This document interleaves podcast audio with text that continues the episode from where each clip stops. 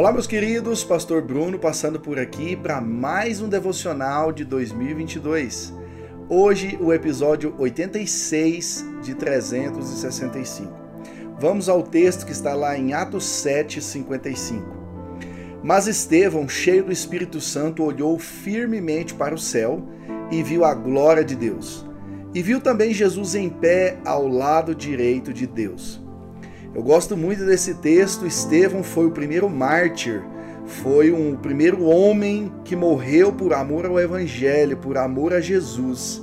Se nós formos observar o texto, em Atos 2, o Espírito Santo vem, batiza aquele povo de fato o que Jesus havia prometido se cumpre, ele manda o consolador, aquele que tinha a mesma essência que ele.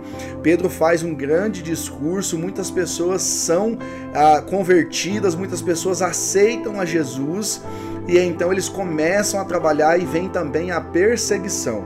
E Estevão está nesse contexto, a Bíblia vai dizer que ele é, é ele é consagrado, ele é né, tido como diácono, alguém que servia as pessoas, alguém que cuidava dos mais necessitados.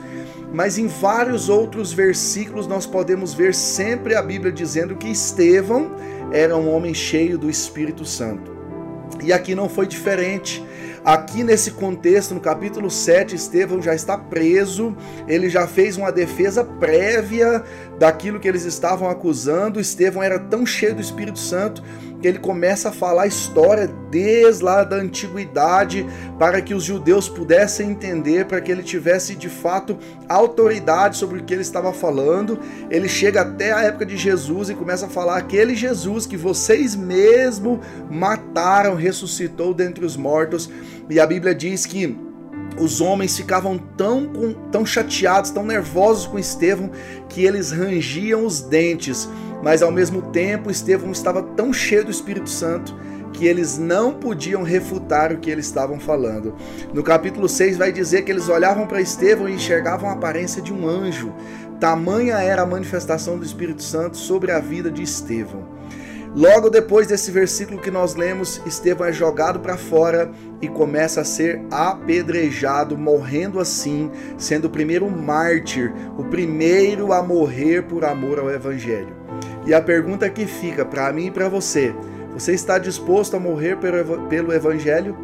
E você pode me dizer, pastor, mas ninguém, ninguém vai colocar uma arma na minha cabeça e falar negue a Jesus ou eu vou te matar. Nós vivemos num estado laico, num país onde tem liberdade religiosa. Sim. Talvez isso não vai acontecer, talvez ninguém vai colocar uma arma na sua cabeça dizendo para você negar Jesus.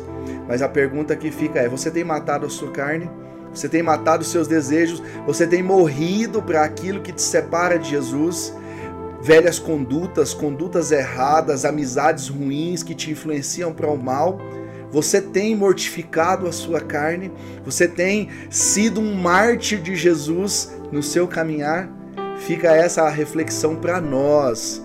Seja cheio do Espírito Santo, assim você verá a glória de Deus e assim você matará a sua carne por amor a Jesus.